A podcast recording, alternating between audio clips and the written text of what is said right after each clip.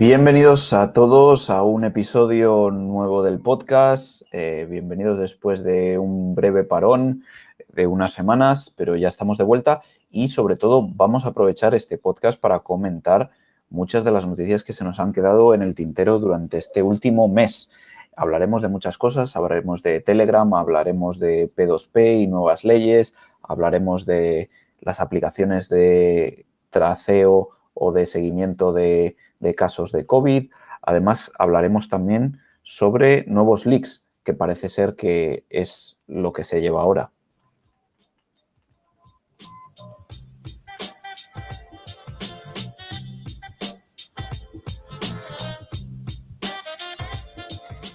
Y dar la bienvenida a todos los que estáis escuchando en directo, todos los que estáis escuchando en directo desde Telegram, los que lo estáis siguiendo por audio, los que lo estáis siguiendo por voz. Eh, bienvenido, Marc, te veo conectado.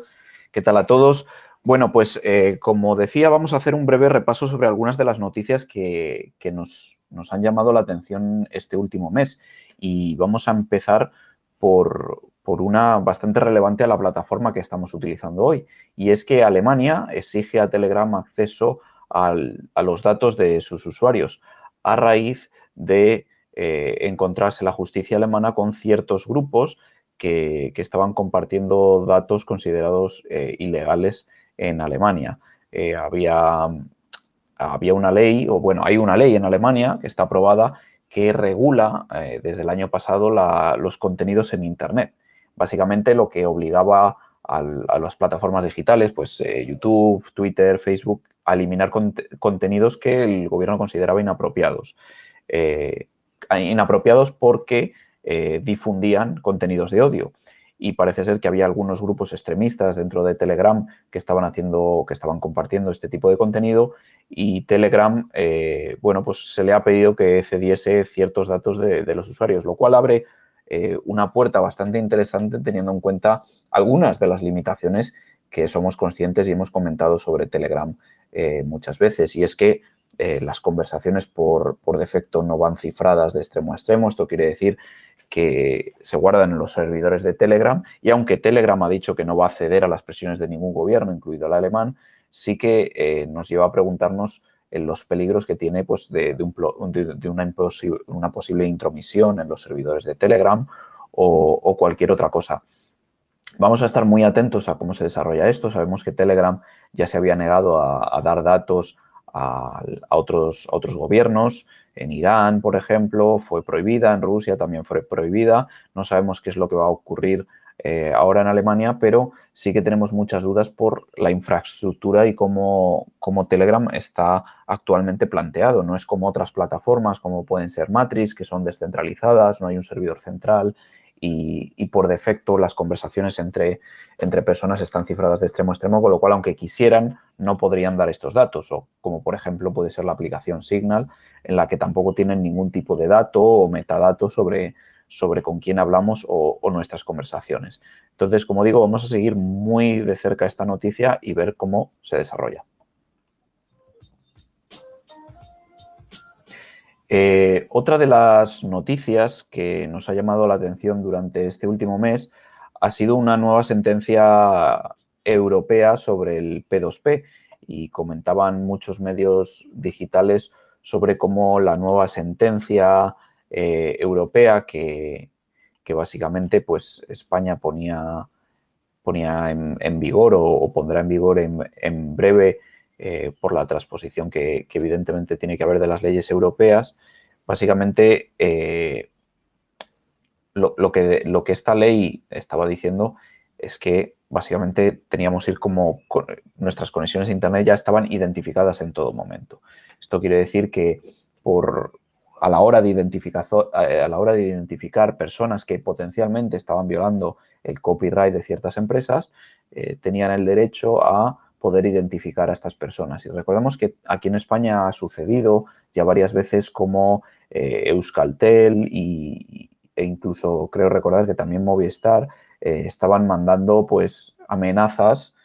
con nombre y apellidos a, casa de la gente por potencialmente compartir ciertos archivos. Y es muy interesante porque el, el sistema que se ha montado la industria audiovisual es que ellos dan licencias a ciertos investigadores para utilizar sus archivos online y compartir sus archivos online para poder realizar un listado de todas las direcciones eh, IP de gente que se están eh, compartiendo estos trozos de archivos en redes P2P, ya sea por torrent, ya sea por, otros eh, medios. El, problema es que esta ley europea y esta sentencia europea pues valida un poco este camino. Básicamente lo, que, lo que está diciendo es que una vez que nos ponemos a compartir archivos, estamos exponiéndonos públicamente y que tienen derecho a, identificarnos. Evidentemente, para identificarnos, pues eh, necesitan pues, la ayuda de las eh, empresas proveedoras de Internet. Pero si hay una ley que, les permite obtener estos datos, sabemos que, ya en el pasado, incluso sin haber esta ley, ha habido algunos puntos en el que, en, el que, ya, lo en el que ya lo han hecho. Eh, básicamente lo que nos está diciendo es que tiene la posibilidad y eh, remarcamos en principio con respaldo de los jueces que, ya sabemos que se han intentado saltar muchas veces con, la, con las diferentes leyes eh, de copyright en España para solicitar a estos operadores que les faciliten las IPs de quien se descargó esta película, esta serie, que tenga derechos, pedir el nombre, la dirección postal para poder demandar. esto abre una, una puerta también peligrosa para eh, dejar de ser anónimos en la red y sin ni siquiera haber sido condenados por, por, un juez o estar en una investigación, pues que se revelen eh, nuestros datos. Os compartiré también el, enlace a algunas de las noticias que se publicaban sobre esto para leer más largo entendido, pero sí que es verdad que, abre una puerta un poco peligrosa. Eh, recordamos que, que, siempre recomendamos a la gente que se conecte a Internet mediante, mediante una VPN eh, para por lo menos proteger de alguna forma su identidad. Pero también recordamos, aunque utilicéis una VPN o aunque os conectéis a través de la red Tor, en el momento en el que interactuáis con un servicio que sabe vuestros nombres y apellidos, vuestra, eh, vuestra tarjeta de crédito, el anonimato se acaba. Entonces, bueno, pues eh, simplemente navegar con precaución y evidentemente la recomendación desde aquí siempre es utilizar una VPN o utilizar una red Tor, nunca conectarse de forma directa para no revelar datos que posiblemente a futuro se puedan utilizar en, nuestro, en nuestra contra, porque lo que ahora es legal, mañana es ilegal y al revés.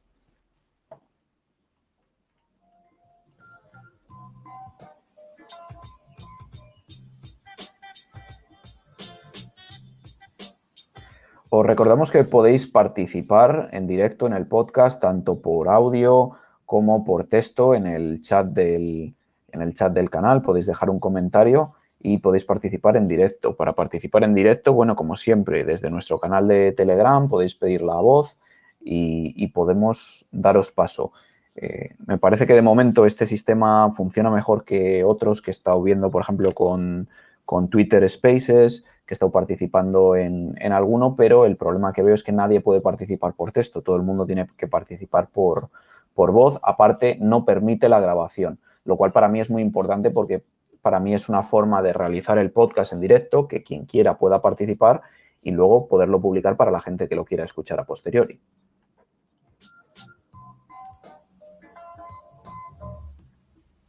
Vamos a pasar a la siguiente noticia que me ha llamado la atención este último año y es eh, que la famosa aplicación en España de radar COVID, que nos prometía pues ser un, medio para, poder eh, descubrir si habíamos estado cerca de una persona que había dado positivo en COVID, eh, esta aplicación que tuvo mucho, mucho, mucho, pues polémica, hubo mucha polémica al principio y hasta que no liberaron el código eh, de, la aplicación yo no me animé a, recomendar. Bueno, una vez que se publicó esto, yo fui uno de los primeros que, lo recomendé, pero evidentemente han salido noticias estos últimos, estos últimos días y ya sabemos que en su momento salió una noticia de que eh, el sistema operativo Android tenía algunas deficiencias y no recuerdo si también eh, iOS de Apple tenía algunas deficiencias que habían permitido a aplicaciones instaladas en nuestro teléfono tener acceso a los datos que supuestamente solo las aplicaciones de rastreo aprobadas por los gobiernos iban a tomar, tener. Y sumado a esto se suma eh, una noticia en, el que dice que a radar COVID le crecen los enanos eh, y después de un gasto de 3,2 millones de euros para eh, desarrollarla y promocionarla, que es a mí lo que más me sorprende, que, que se hayan gastado 1,7 millones o 1,5 millones dedicados a la promoción. Yo no he visto una promoción tan fuerte en ningún sitio. De hecho, ha sido muy difícil que las personas conocidas se la instalaran porque no entendían ni siquiera el valor y además se juntaba con que las comunidades autónomas la implementación fue muy pobre, no había códigos, eh, da igual el dinero que inviertas en una aplicación si luego el sistema sanitario no está preparado para eh, integrarse con, él. Bueno, pues se le han abierto dos procesos sancionadores por violación eh, de la Ley Europea de Protección de Datos, lo cual pues también nos pone un poco de... A mí personalmente me pone me pone, me cabrea mucho porque he sido una de las personas que una vez que se libera el código y se había auditado, la promocioné. Pero evidentemente, eh, pues no han sido tampoco dignos de, nuestra confianza cuando, cuando han sido denunciados por eh, utilización o, transmisión, de, transmisión de datos que no estaba acorde con la, con la Ley Europea de Protección de Datos. Muchas webs están haciéndose eco de esto, muchas webs están haciendo eco de si este es un dinero mal gastado o no, porque recordemos que han sido 3,2 millones para la implementación, la creación de la aplicación, la integración con, las, con los sistemas de salud y la promoción, pero casi la mitad de esto ha sido en una promoción que no hemos visto en ningún lado. Yo no he visto influencers promocionando la aplicación porque han sido incentivados por, por el gobierno ni nada de esto. Y además, cuando nos vamos a los datos, ha habido muy poca transparencia sobre su uso. Han tenido que ser personas particulares las que se han tenido que descargar un poco los datos que estaban guardándose en, la aplicación y, ver cómo había muy, muy, muy poco uso de esta aplicación. Casi nadie la estaba utilizando, ya no solo porque no daban códigos para, poder eh, comunicar tu positivo, sino porque la gente pues, no, la no la estaba instalando hubo mucha gente y la promoción que hacían es que había muchos millones de descargas, pero usuarios diarios activos, pues había pues siete o diez veces eh, o, incluso menos. Entonces, pues eh, os pasaré la web también donde se publican automáticamente las estadísticas de, esta aplicación, pero eh, básicamente lo que nos decía o lo que estimaba en, en su momento es que em, menos del 1% de la gente que daba positivo subía sus datos a la aplicación. Veíamos que había muchos más positivos de los que se comunicaban con la aplicación. Con lo cual, eh, estando en junio de 2021, creo que, es, es, un buen momento para decir que el, experimento ha sido un total fracaso,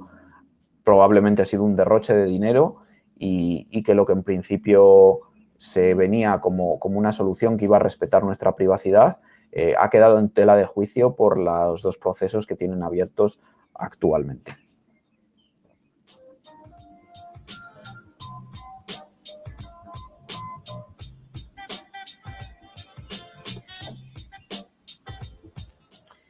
Y vamos a continuar con más noticias que tenemos en el tintero. Y la segunda noticia, la siguiente noticia, bueno, pues eh, la comentamos en el chat de, eh, en el chat del podcast, pero, pero de nuevo hemos visto como el Ministerio de Trabajo de nuevo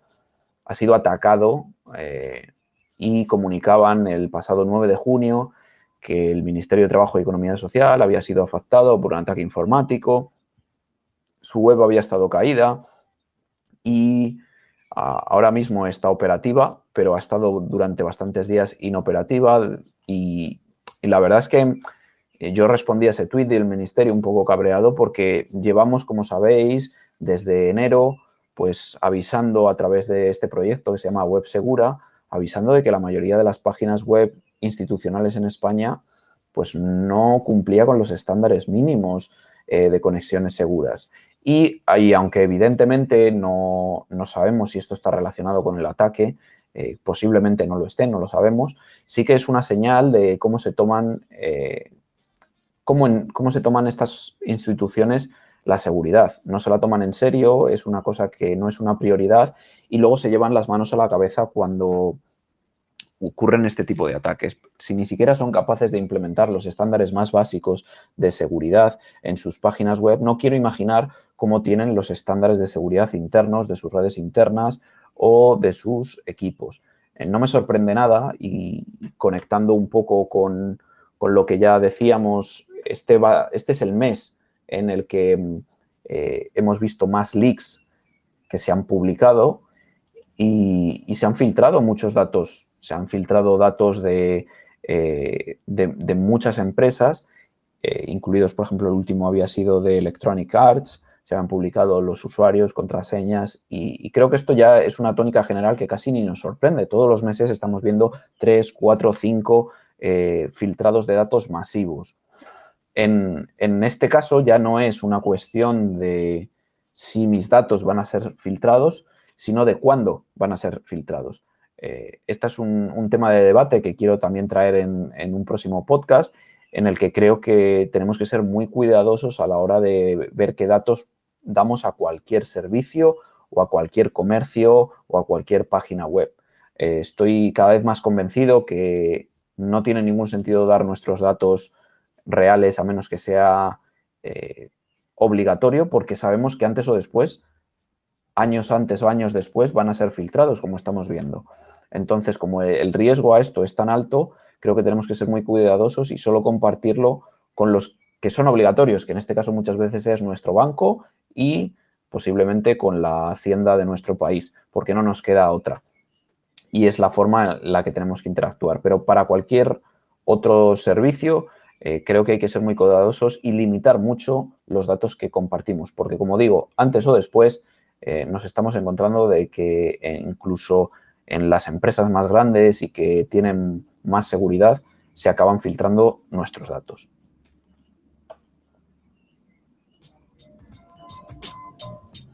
Me gustaría continuar eh, con otra noticia que os compartía durante este mes que tiene mucho que ver con los anuncios y cómo los anuncios están enfocados y segmentados había un hilo, de, un hilo de Twitter en que una persona decía que había estado pasando un tiempo en casa de su madre y que al poco de estar allí se había encontrado navegando por internet anuncios del dentrífico que utilizaba su madre. Y,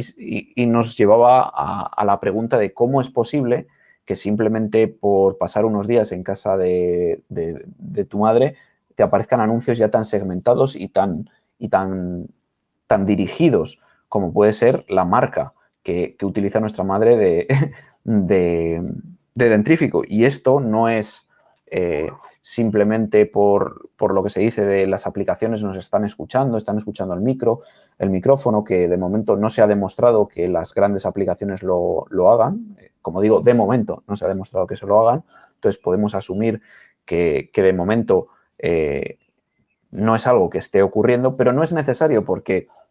Simplemente todas las aplicaciones eh, recolectan todo tipo de datos sobre nuestro teléfono, el identificador único, la ubicación, dónde estamos, etc. Entonces es muy fácil para, las aplicaciones saber que estamos en, el mismo, en la misma ubicación y conectados a la misma Wi-Fi que otro dispositivo, que es el dispositivo de nuestra madre, y es muy fácil también para ese dispositivo saber qué búsquedas hace nuestra madre, eh, cuándo nuestra madre está en un supermercado e incluso si tiene alguna tarjeta de fidelización de los supermercados, saber qué es lo que ha comprado simplemente con el identificador único de su teléfono móvil que ella misma compartió con esta tarjeta de fidelización del supermercado cuando se la creó. Al saber nuestro teléfono, saben absolutamente todo. Y esto llega un poco más a, lo que ella estaba diciendo sobre eh, limitar los datos que compartimos. Eh, no compartir nuestro teléfono móvil si no es necesario con nadie, porque no sabemos ni en qué bases de datos eh, se van a almacenar, ni con quién se van a compartir, ni, ni quién, quién va a tener acceso a ello. Entonces, algo tan sencillo como, como lo que os comentaba parece muy complejo y parece de película de ficción que sepan cuál es el dentrífico que utiliza nuestra madre para ponernos anuncios, pero es tan sencillo como tener una reunión de amigos o una cena de amigos en la que todos los dispositivos móviles están en el mismo sitio, cerquita del punto wifi de nuestra casa, esos datos se almacenan en nuestro teléfono y muchas aplicaciones recopilan esto, con lo cual pueden saber que hemos estado juntos y enseñarnos anuncios sobre cosas que han buscado eh, nuestros contactos y que posiblemente eh, hayan sido temas que, puedan haber salido en las conversaciones que hemos tenido y sin ni siquiera tener que acceder a nuestro teléfono, saben que si un amigo nuestro está muy interesado en ropa deportiva, normalmente saben que ha hecho búsquedas de ropa deportiva y automáticamente todas las personas que hemos cenado con este amigo nos aparecerán anuncios sobre ropa deportiva y diremos, vaya, parece que nos han escuchado por el teléfono porque hemos estado hablando de deporte, de comprar ropa deportiva y de nuestro amigo y resulta que ahora tenemos todos estos anuncios en nuestro teléfono.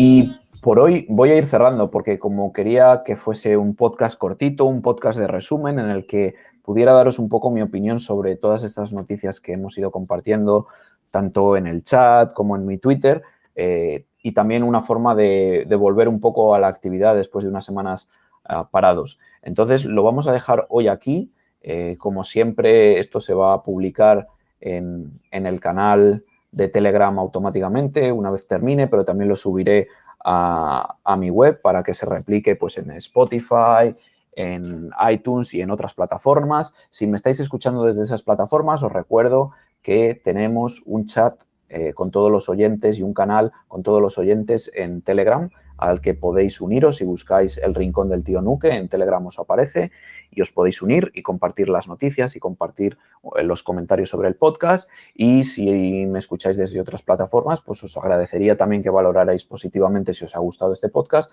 para que llegue a mucha más gente. Y creo que nada más. Por hoy me despido y espero que nos veamos y nos escuchemos muy pronto.